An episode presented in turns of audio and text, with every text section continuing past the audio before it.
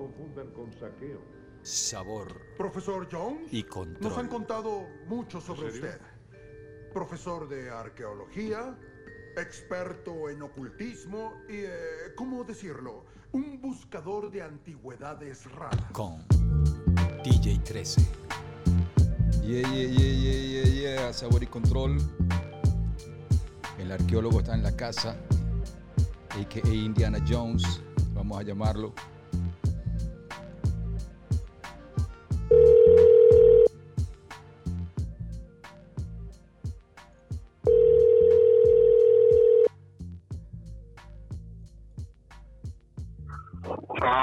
Arqueólogo, Compadre, ¿cómo le va? ¿cómo está, hermano? Un placer saludarte. Bienvenido a Sabor y Control, hermano. Qué honor.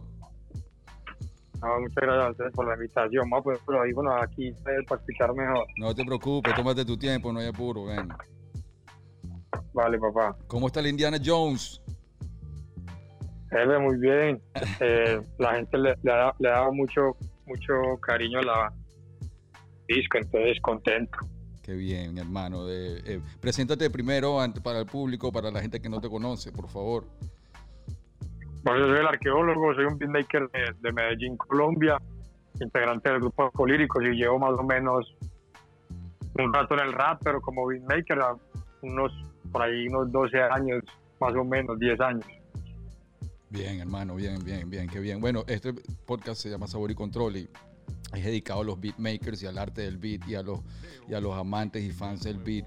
Y mm, yo tuve la oportunidad, estaba, te confieso, estaba viendo Instagram y de repente veo una noticia que habla sobre tu disco, sobre, sobre, sobre ti, que, que no sabía, no te conocía y de una vez me metí a escuchar el disco y quedé muy impactado por, por, eh, por el disco, hermano. De verdad, tengo que felicitar eh, la búsqueda de beats, el, el- el- el trabajo con los sampleos, el digging, eh, el trabajo con, los sampleos latinos, la exploración hacia Fania, la exploración, el homenaje a la etnia, que es un grupo que yo respeto y admiro muchísimo desde cuando yo comencé.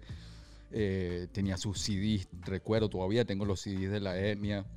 eh, eh, y pasando por todos los temas, Juan Tierra, eh, el primero neolítico, eh, quedé muy impresionado porque de verdad sentí que había alguien que estaba como hablando el idioma que manejamos los beatmakers y sobre todo los beatmakers que tratamos de hacer algo latinoamericano auténtico. ¿Cómo fue, cómo, fue, ¿Cómo fue el inicio con el disco? ¿Cómo fue tu búsqueda con este disco de Indiana Jones? Pues hermano, yo la verdad me tomé mi tiempo como para publicar algo a nombre del arqueólogo como solista, algo así, me refiero como beatmaker, porque yo llevaba muchos años ya pro- produciendo artistas de aquí, en su mayoría de Medellín, algunos de Bogotá, otros de Cartagena, como trabajando en proyectos de gente que de Colombia que me gusta mucho y eso fue- me fue dando como reconocimiento. Y llegué a trabajar así con gente como KCO o, o Tequín de España, pero nunca había sacado nada mío solo y todo el mundo, hey, ¿cuándo un álbum? Y yo, yo, yo sentía que en ese momento que me lo pedían, el álbum, yo, yo estaba muy como en otra película, Claro. como trabajando, escribiendo, haciendo otras cosas, entonces siento que, me, que quería tener el tiempo.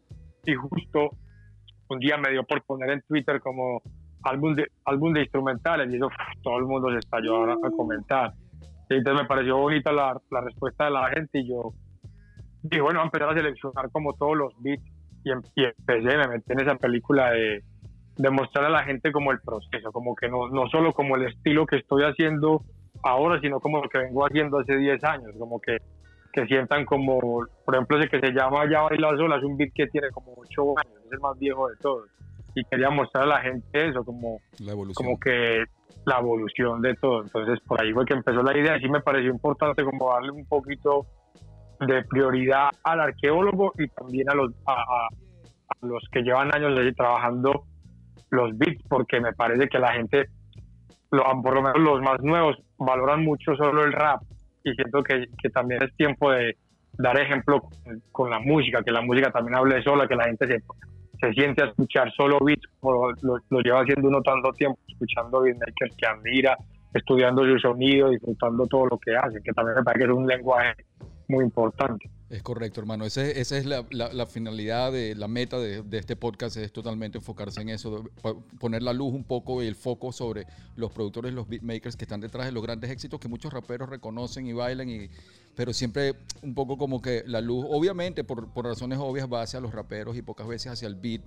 Y Sí. el hecho que lo hayas hecho instrumental, porque cualquiera hubiera pensado que ibas a sacar un disco y ibas a tener una cantidad de invitados eh, raperos, como tú sabes, como una recopilación de raperos con tus beats o algo así, tipo DJ Khaled o qué sé yo, otros discos como Premiere o algo así, pero en realidad lo hiciste fue instrumental.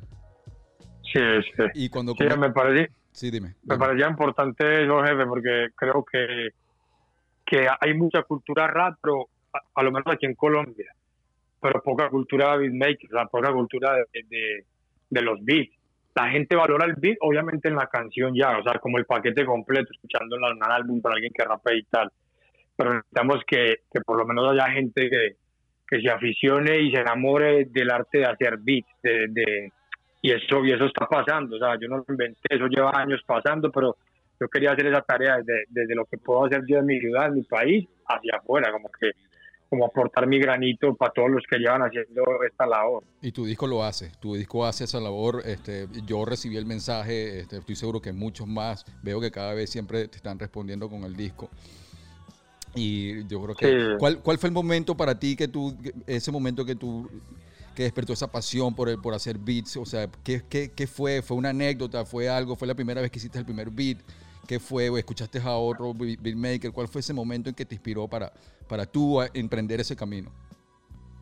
Compadre, pues yo primero solo, solo rapeaba y, y- y iba a los estudios de los que se hacían beats en esa época, a, a hace por ahí 15 años, a, a que hicieran un beat como yo lo quería. Y, y, fue, y fue una búsqueda muy dura porque siento que como que los beatmakers en esa época estaban en su viaje y yo en el mío, distinto. Yo siendo más nuevo que ellos, siento que a veces llevaba rap que muchas veces ni conocían, como que, hey, ¿eso qué? ¿Quién es ese? ¿Quién es este otro? Y yo les decía, pasa, escuche este man, pille lo que se amplía, este man es de Estados Unidos y se amplía cosas latinas, se amplía Leo Dan, música, como decimos acá, música para planchar, es- Como- y eso, y ni, ni- ni nosotros mismos estamos haciendo ese rap, weón, y esos manes están haciendo con los samples de nosotros. Entonces yo les decía, qué, qué, qué chimba poder hacer nosotros algo similar. Y nunca logramos ese sonido. Entonces me iba como con mucha expectativa, volvía como con la mitad de lo que quería. Entonces empecé a conocer productores, gente que se iba acercando más a mi, a mi sonido que yo quería, hasta igual vivo muy agradecido pues con todos los que trabajé cuando era más niño, pero hubo un, un tiempo que me eh, conocí a las CAP, que fue el primero con el que nosotros trabajamos, lo, lo- lo primero de mi grupo, y yo le llevaba todos los samples, y yo me sentaba con él y le decía, jefe, es esto, así, cortarlo así. Y un- día, después de tanto tiempo, me dijo, vos vas a terminar haciendo beat. Yo le decía, no, nada, a mí me da pereza, es mucho camello, yo no tengo mi computador. Prefiero que lo haga y que yo le diga las ideas. Y él me decía, no, no, para mí la única... Ese man me dijo una de las cosas para mí más puntuales, importantes de, y definitivas a la hora de yo decidir hacer beat. Y él me dijo, si usted no hace sus beats, nadie nunca le va a entender 100% las ideas que usted tiene, porque solo están en su cabeza. Y ahí para allá, lo demás es historia. Me, Wow. me metí en la película de, de manes que iban de amigos que tenían computadora que me dejaban que me dejaran instalar algún programa como, como el Acid Pro ahí para hacer loops y me robaba baterías y samples y ahí rapeábamos cualquier cosa. Yo, yo comencé y todavía utilizo Acid Pro. Todavía. Comencé, en el, en, comencé con Acid Pro en el 2000, pero yo comencé a beats como en el 96. Pero todavía utilizo Acid Pro. Yo, yo le debo mucho al Acid Pro demasiado. Fue el primer programa que yo pude descargar en el que hacía loops. Imagínate que yo le mostraba a amigos maquetas que hacían el Acid Pro y, y amigos que ya trabajaban en el Reason en esa época no, no creían que yo, siendo tan nuevo, pudiera hacer eso. Entonces, sí tuve mucha motivación todo el tiempo de sentir que siendo tan nuevo en algo, pues podía como que aportar Tenías la visión. como ideas la eso, visión. la visión, tener buenas ideas para hacer beats. Lo que me faltaba era la técnica, pues, que eso yo sé que, que lo iba a lograr con los años y me metí de lleno a, a hacer beats todos los días. Eh, Puedo poner un poquito, un fragmento de esto para que me hables un poco de esto, porque esto no, no, o sea, esto es una cosa demasiado clásica. Este track.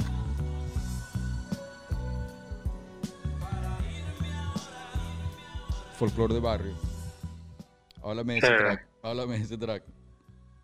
Compadre, yo hace años, a punta de la escuela que he recibido de otros beatmakers como Free Rock, pues empecé a entender la, lo, lo que ellos hacían como de mezclar samples de distintas canciones, que me parecía una cosa muy complicada en un inicio, pero cuando lo fui practicando y puliendo, pues siento que ha sido de las cosas que más me ha fascinado y me ha impresionado a mí como beatmaker, tanto como hacerlo yo, como escucharlo de otros, Igual. que lo hagan otros Estoy de acuerdo. me parece que es una, una manera de agudizar el oído y de entender. Nosotros que pues, netamente no somos músicos de academia, por lo menos yo soy empírico y de, y de, y de- la- la escuela de uno ha sido los amigos, la calle, los que comparten y le enseñan a uno cosas, y el mismo rap ha sido la escuela de uno, pero cuando hice este beat, yo siempre quise ampliar el, el- esa canción de, de Willy Colón, pero el man habla en toda la canción todo el tiempo. A veces, no sé qué, y el man se gata. Y yo digo, güey, puta, ¿Cuál es muy canción? bonito. Esta. eh, esa, eh, Ok. Creo que se llama Moti- Motivos, algo así. Me das motivos, creo que se llama, de Willy Colón. Correcto. Pero de eso, es, lo que pasa, la historia de ese video es que siempre le tuve hambre a ese, a ese sample y nunca pude hacer nada con él, la realidad. Es casi que imposible hacer lo que yo quería. Entonces lo que hice fue, un día hice un sample, el, el sample de cortina de ese beat, o sea, me refiero a la melodía, la música Sí. como tal, alejándonos de la voz. Es, es música romántica aquí de Latinoamérica, pues, y yo cogí ese sample y yo lo primero que dije fue, "Ve, esto se parece a lo que siempre quise ampliar de Willy Colón y nunca pude. Wow. Entonces hice la línea de bajo, monté el, el sample y lo que hice fue ir al sample de Willy Colón.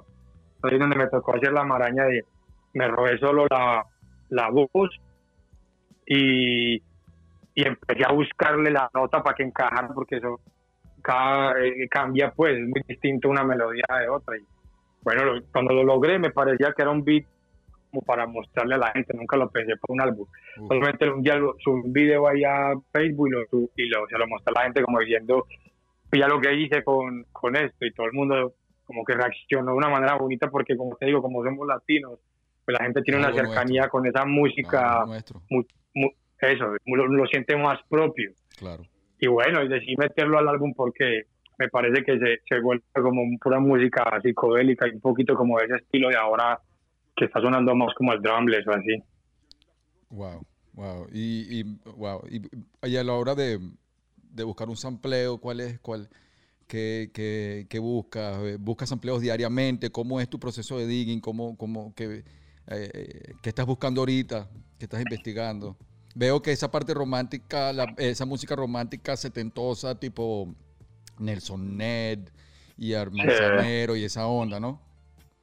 Sí, sabes que lo, lo que yo colecciono de todo, como que cuando voy a comprar vinilos me, me gusta dejarme sorprender por lo que encuentre por ahí. He encontrado muchas sorpresas, incluso para mí es un logro cuando encuentro samples que luego voy y busco a YouTube y ni siquiera nadie los ha subido. Eso para mí es como tener un tesoro gigante. Me gusta y, he encontrado muchas cosas así.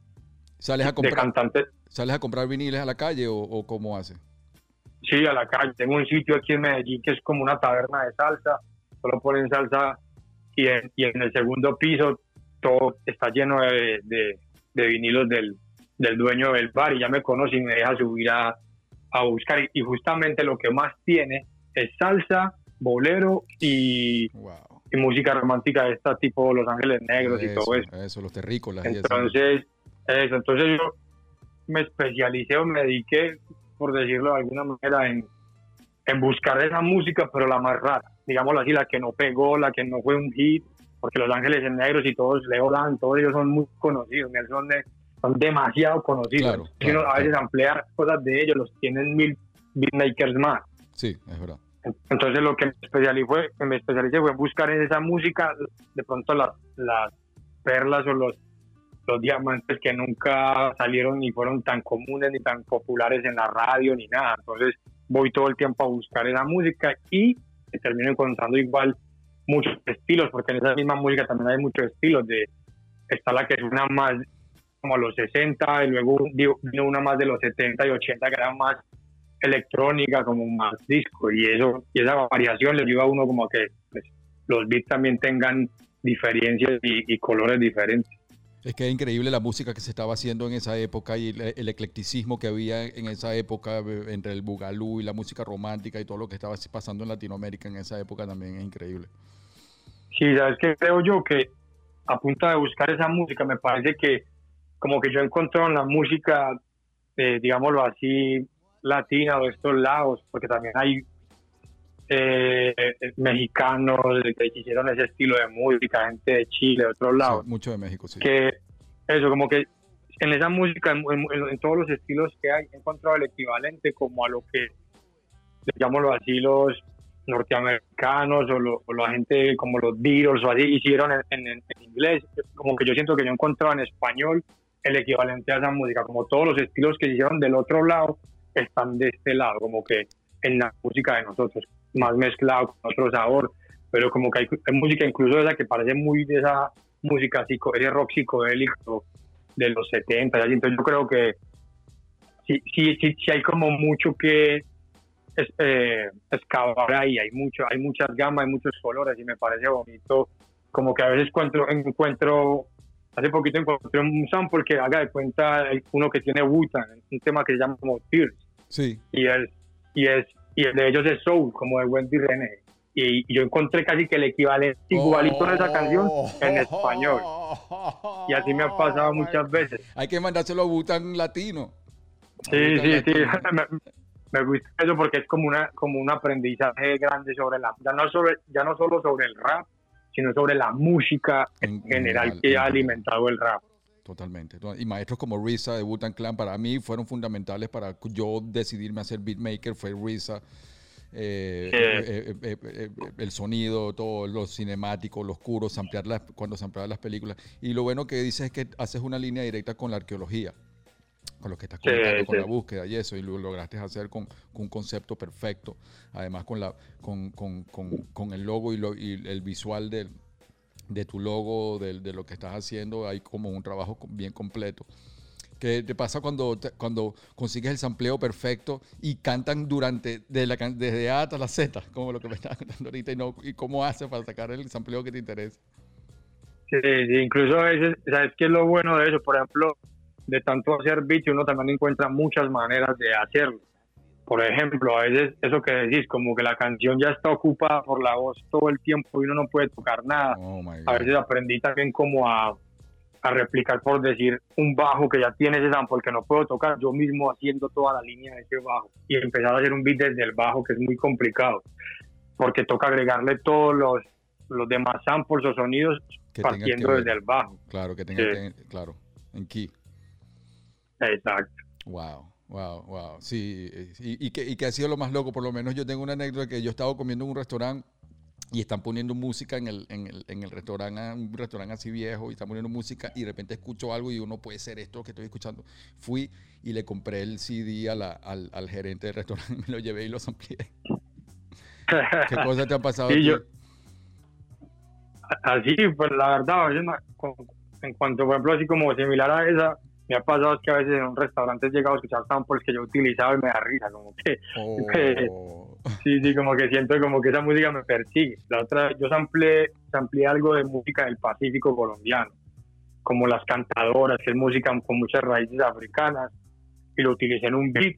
Y un día viajé a Cali, que es una ciudad fuera de Medellín, y, y fuimos a un restaurante a comer pescado y tal, comida típica de allá, y en el restaurante sonaron esa canción y todos eran riéndose porque era como, era lo que yeah, te dicen. yeah. Sí, como que la música lo persigue a uno, me ha pasado varias veces, como que me gustan, como que llegar a un sitio donde estén sonando música que yo sampleo, como que me deja muy buena im- impresión e imagen del, del sitio, como que quien pondrá la música acá por lo menos Yeah, tiene wow. buen gusto. Wow. ¿Y tú mezcla, mezclaste el, el- el disco como a nivel técnico, el eh, Indiana Jones, lo mezclaste tú y lo, como, como- o trabajaste, tienes un, un- otra gente o lo mezcló otra gente o cómo, cómo lo terminaste el disco? Yo tengo un amigo ya que se ha vuelto como el ingeniero de nosotros para lo que hago con alcohólicos y para lo que hago el arqueólogo, como que es como el nuevo aliado, digámoslo así, hace, hace unos años de nosotros, porque siento como que es el que más ha entendido la mezcla y el máster del rap que uno quiere, porque me ha pasado mucho que como que mando a mezclar mis beats con alguien y me devuelven una cosa totalmente distinta que, Sí, que, sí, sí, que uno ni quiere, que casi que es ofensivo. O sea, como que uno siente que le da mal genio escuchar un beat de uno así. Ento- Entonces, eh, se llama Juan Pablo Willes y él es un ingeniero muy, muy pro de acá de, de Medellín. Y lo que pasa con él es que yo hago toda la, lo, lo que es la mezcla del beat, yo le entrego una remezcla hecha por mí de cómo quiero que suene. Una referencia. Sí, la, todo, siempre le entrego las referencias de todos mis beats, nunca los, lo dejo, eso nunca lo dejo al azar, siempre le entrego las premezclas y les digo, "Ah, esto es así, si usted escucha que la batería está muy bajita, es porque es así, no se ponga a la típica del ingeniero que vamos a subirle porque Oh, es rap, no. entonces todo, todo tiene que sonar gordísimo y tal, y no, no.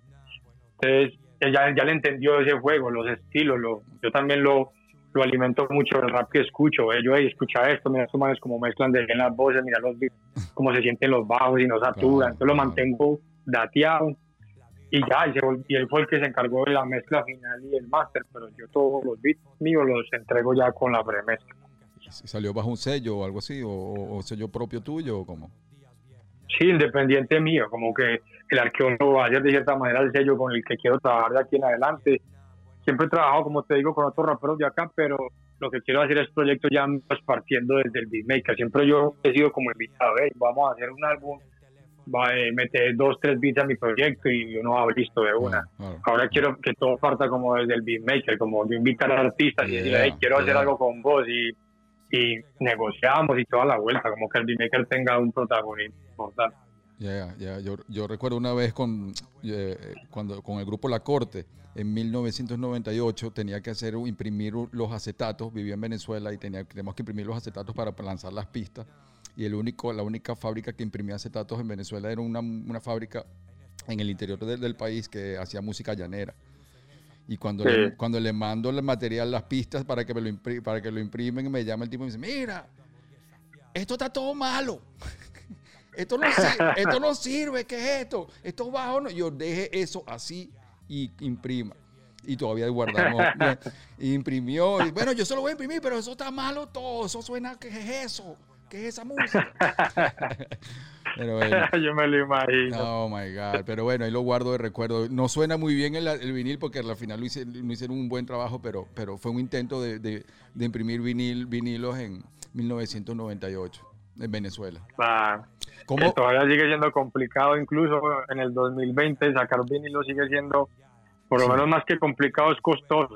Sí. Igual yo estoy en el plan mío como de también empezar a sacar vinilos y tal, pero, pero sé que la mayoría de, como la barrera más grande que hay con el vinilo para muchos artistas de acá que tienen el talento, pero no lo, la, eh, como el- la plata, es, es eso, es que es costoso, es muy, muy costoso. Sí, sí, sí, sí. Ya con Cerato y todo, ya como cambia mucho la situación y uno puede resolver con Cerato y, eh, de muchas maneras.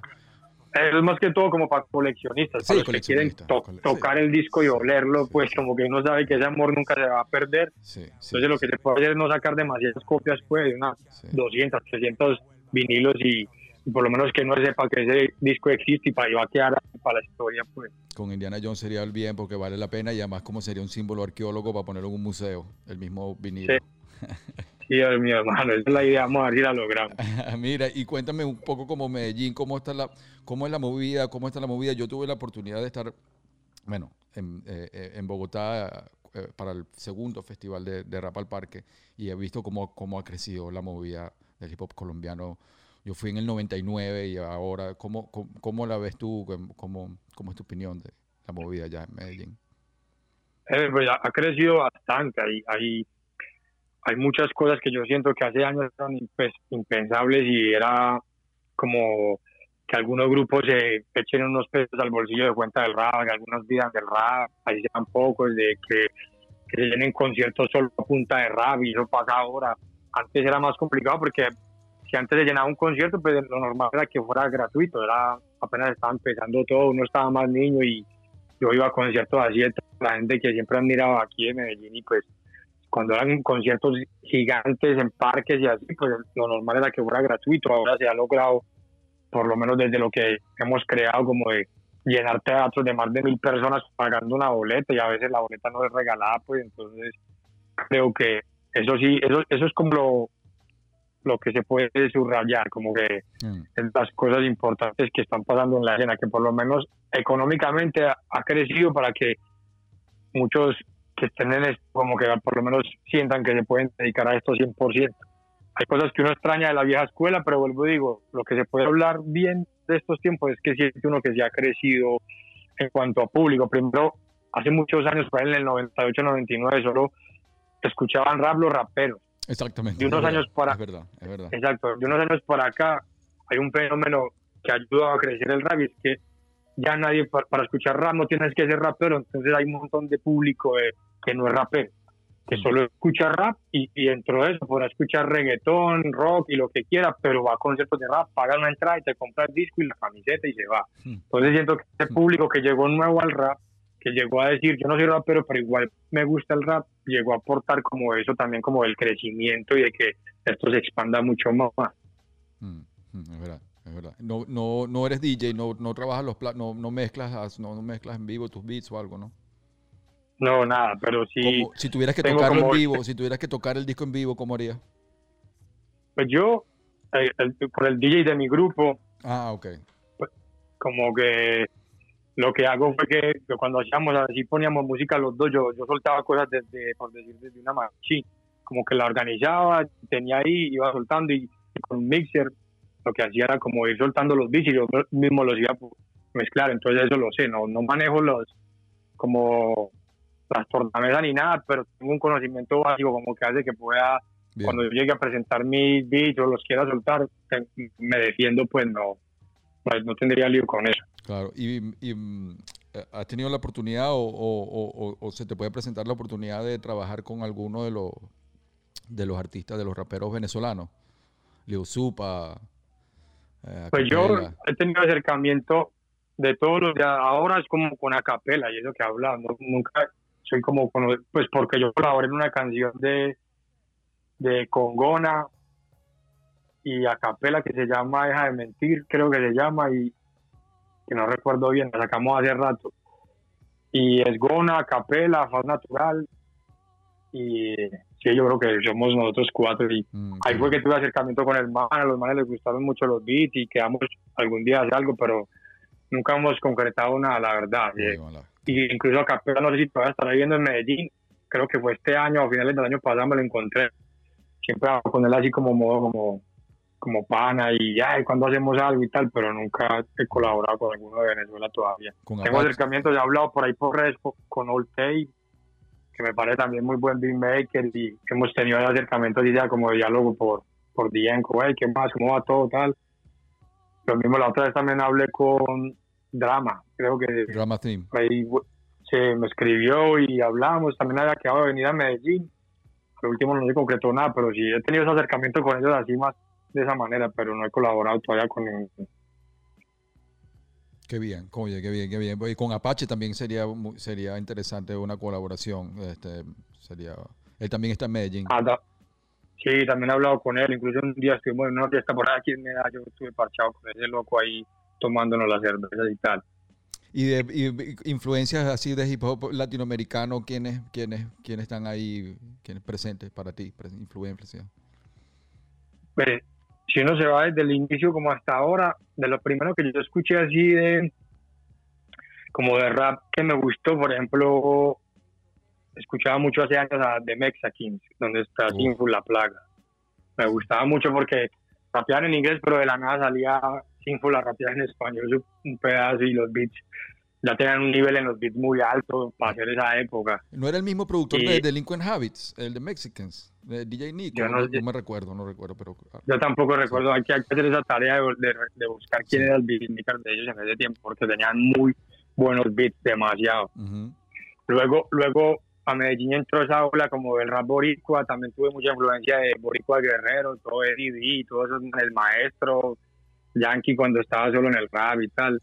Esa fue como la primera influencia como de rap latino así en forma que, Hmm. que yo que yo digerí pues porque siempre sonó Vico sí mucho antes que ellos pero y me gustaba pero yo no como que yo luego lo comparé comparándolo con los otros yo sí sentía que tenía una afinidad más con otro estilo de rap más agresivo y más como más oscuro y tal pero y luego de ahí para allá eh, me ha alimentado de todo, o sea, como que de todo lo que ha salido de rap latino e incluso hasta eh, del- escucho mucho rap gringo, esa pues me refiero como a de Nueva York y toda esa nueva ola de Griselda, rock marciano, toda esta gente que está haciendo ese rap como más cine, como, como de película. Me gusta mucho esa, esa onda que producida por Alchemist y toda esta gente. Están, están rescatando algo que se había perdido un poco en el, en el hip hop, esa esencia ruda, cruda, eh. Sí. eh, sí, sí. Con el trap no, no, no escuchas trap, no, no, no, no te. no lo- La verdad, yo no, nos, nos, no, incluso desde mucho antes, desde todas las, digámoslo así como los inicios de lo que luego terminó siendo el trap, yo no he sido muy cercano, por, por ponerte un ejemplo, como que siempre fui muy de la escuela de Gangstar y toda esta gente, y cuando llegó Juvenile y Ma- Master P, No Limit, yo no me, nunca fui tan afín a ese estilo. Lo respeto y tal, pero desde esa época que ya es un estilo más como Crown, ese estilo así, algunas cosas me gustan, pero nunca fui tan afín. Así que yo escuché ahora de la nueva ola, de, de lo que más me gusta, yo creo que es Kendrick.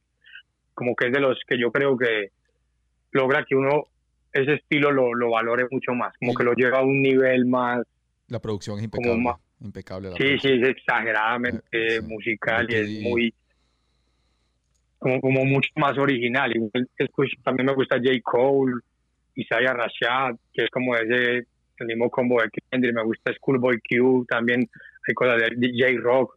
De ese parche de ellos me gusta mucho el estilo que hacen. No sé si netamente ha considerado como trap, pero de las cosas que yo he escuchado como en esa línea más de la nueva ola, me gusta mucho lo que hace ese, ese sello. Sí, no, más que todo el trap, em, eh, lo que se genera como más del, al sur de los Estados Unidos, pues de la onda más un poco más sureña. Eh, Kendrick es un poco más, es la nueva escuela del West Coast, de la costa del- de, California, Sí. es una nueva escuela está- pero lo- más como sureño de...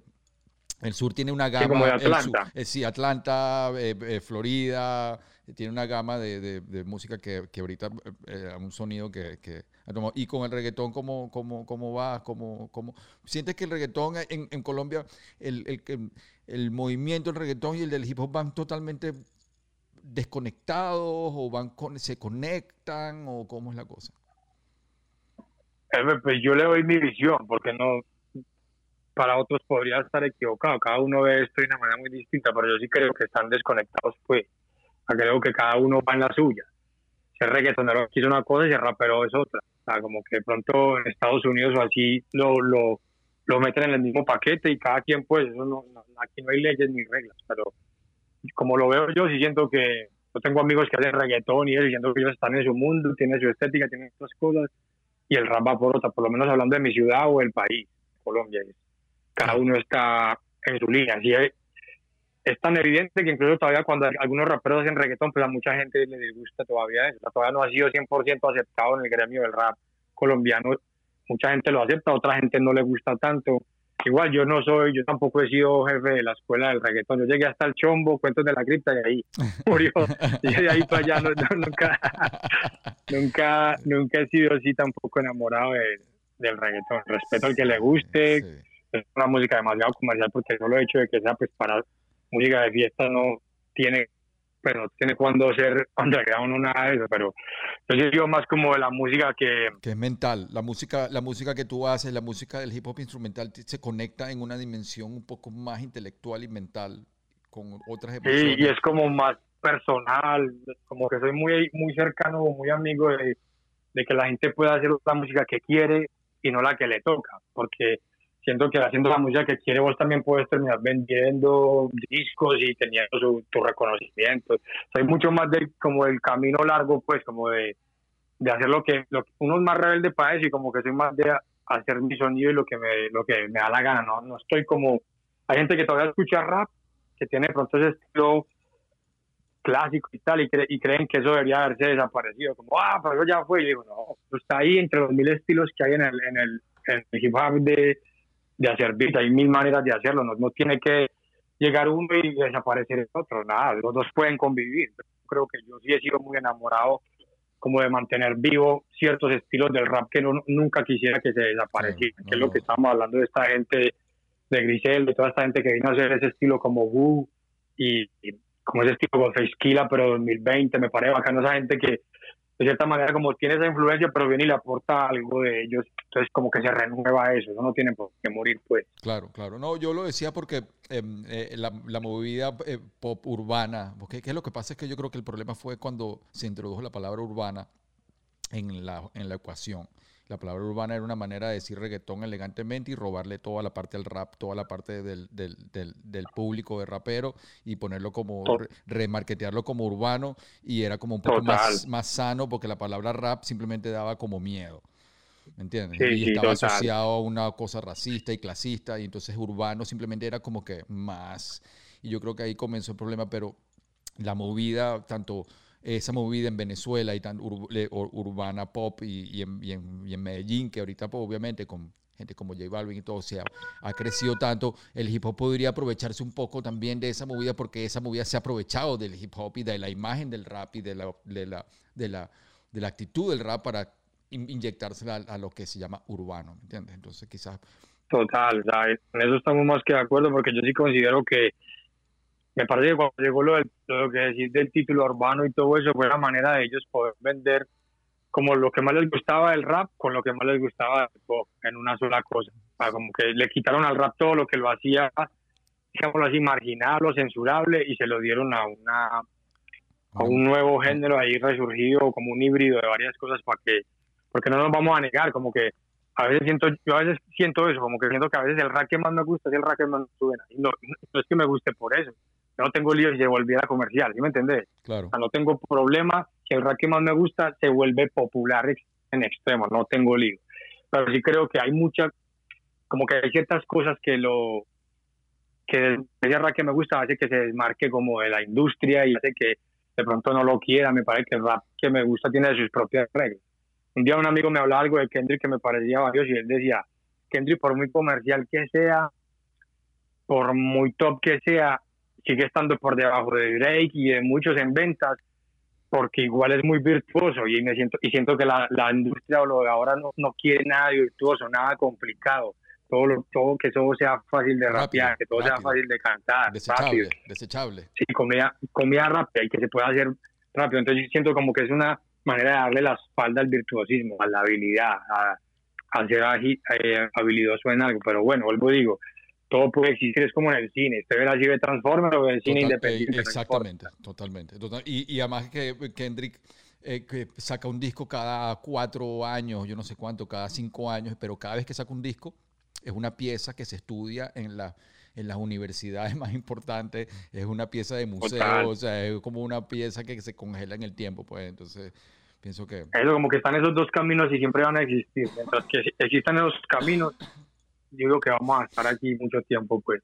Y la industria, em, o sea, para apoyar música como la tuya en Colombia, eh, el público para ir a, a, ver esta música como la tuya, como esa movida hip hop que no tiene que ver con la parte urbana, hay, existe.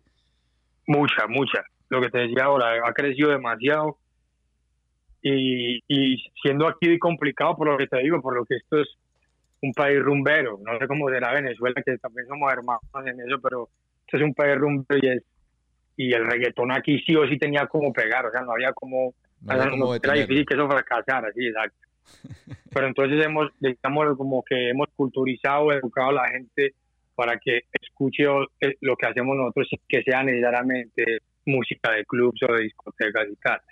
Yo siento que yo personalmente hablando por mí, siento un respaldo gigante de la gente al hacer un álbum de beats y que, y que todo el mundo lo asuma como, como lo está asumiendo. Me siento agradecido por eso, siento que, que, hay, que hay un respaldo grande, como que ese disco prácticamente salió hace cuatro o cinco días y, y, los resultados han sido como si llevaran mucho tiempo, entonces me, tengo que agradecerlo y hablo también para el rap de mis compadres cercanos que también rapean, llenan sus conciertos, nosotros hacemos los español y ahí está el público, el respaldo en redes todo el tiempo. Entonces, yo creo que sí hay un público grande que hemos cosechado por muchos años, que sigue, sigue estando de pie por esto y, creo que va a seguir siendo así mientras cuidemos eso y respetemos ese amor de la gente.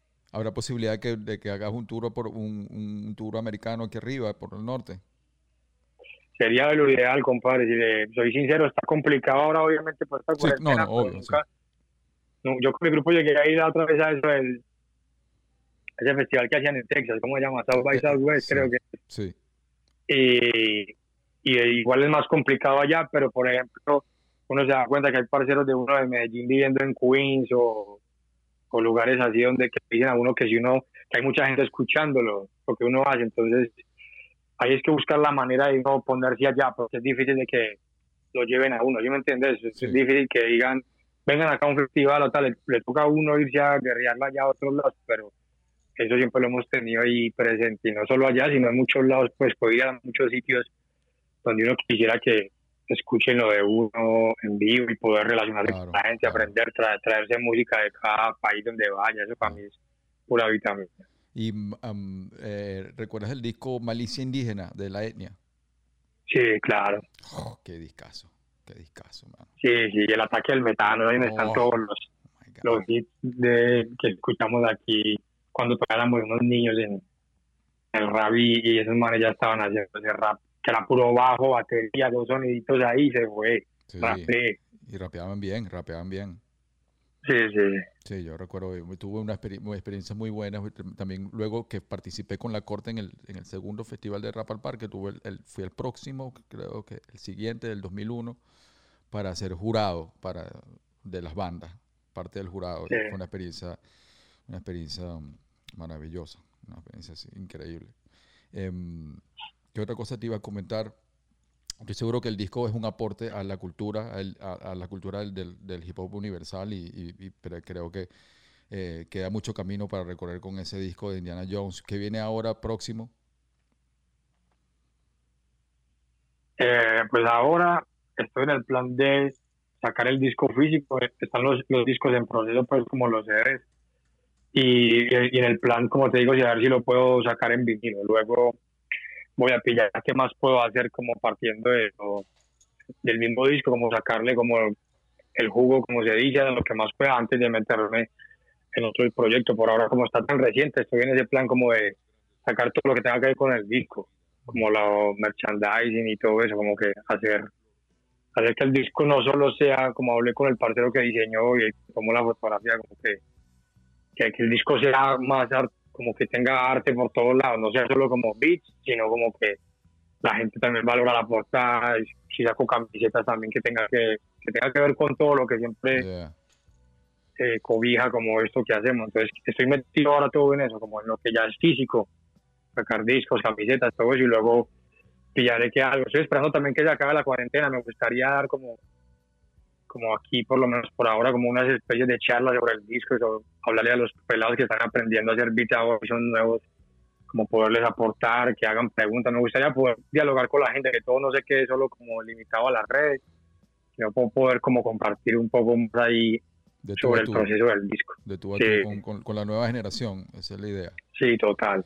Esa es la idea. Y em, la influencia del... del- del- eh, me, me comentaste que habías ah, trabajado colaborado con, con artistas de rap español. La influencia del rap español en Colombia fue tan fuerte como la, la influencia del rap español en Venezuela. Aquí fue muy fuerte. La, incluso todavía Violadores, hay gente que le violadores del verso, Totequín, todo eso. Exacto. Porque me parece que después de la camada que vino de, de rap, de Boricua, de Tempo y toda esta gente, pues vino la camada de rap de España. Como que eso vino a refrescar, digamos, así la escena. Eso, es lo bueno de que haya rap de todos lados. Y es como que, de cierta manera, pues son como épocas y maneras de aprender de todo, como lo están haciendo en cada lugar. Una época que aquí son muchos violadores del verso, siete notas, siete colores, SFDK, Totequín, Juaninaca, toda esa gente tuvo y siempre ha tenido, siempre va a tener como un espacio y un, y un público aquí en Colombia porque también son escuelas, porque también yo, yo, siento que ellos lo pudieron hacer de una manera más pro que lo que estábamos haciendo nosotros en el tiempo, o que tuvieron más recursos para hacerlo de, de una manera pro y eso hizo que la gente se enamorara también mucho de ese rap, que, lo, que tenían videoclips y producciones de un alto nivel, que eso es lo que se necesita, o, o por lo menos lo que a lo que la gente le apunta. Entonces, cuando llegó ese rap, pues aquí todavía el rap está en, en crecimiento en muchos aspectos y llegó ese rap a decir, vea, nosotros lo hacemos así, Hmm. coja esto y, y- y es como un relevo y a ver qué hace usted.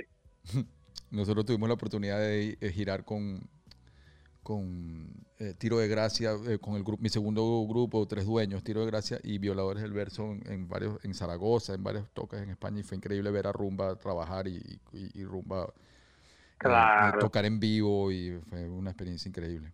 KCO, Brutal, lírico, brutal. lírico, son unos duros, son unos duros. Sí, sí, muy campos todos.